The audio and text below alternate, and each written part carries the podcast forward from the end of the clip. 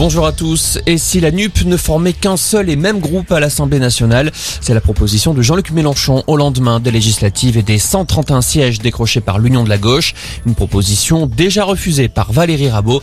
La députée socialiste défend sur Twitter une gauche plurielle représentée dans sa diversité. La socialiste n'est pas la seule à refuser un groupe unique puisque Europe Écologie Les Verts et le PCF déclinent aussi la proposition. De son côté, le Rassemblement national compte bien devenir la première force d'opposition et ainsi décrocher la tête de la commission des finances. Marine Le Pen annonce en tout cas qu'elle ne reprendra pas la tête du parti. Elle préfère laisser la main à Jordan Bardella pour se consacrer à la présidence de son groupe parlementaire. Le RN a obtenu pour la première fois de son histoire 89 sièges à l'Assemblée.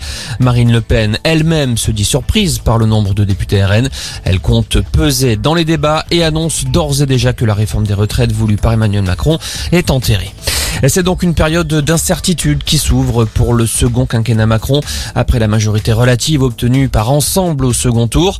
Ma c'est que le pays soit bloqué, dit Olivia Grégoire. La porte-parole du gouvernement annonce qu'un nouveau gouvernement sera nommé dans les prochains jours.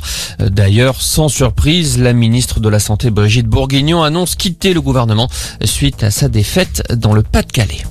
Également dans l'actualité, la France n'est pas encore sortie de l'épisode de canicule. 11 départements du centre-est sont toujours en vigilance orange, du Cantal au Jura, en passant par l'Allier et la Drôme. Dans un grand quart sud-ouest, 21 départements sont en vigilance pour orage, du Loiret aux Pyrénées-Atlantiques en passant par la Corrèze.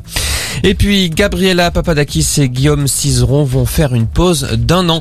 Les champions olympiques français de danse sur glace veulent prendre du temps pour eux après avoir atteint les sommets. Durant l'année qui vient, ils ne prendront part à aucune compétition officielle. Voilà pour l'essentiel de l'actualité. Passez une excellente après-midi.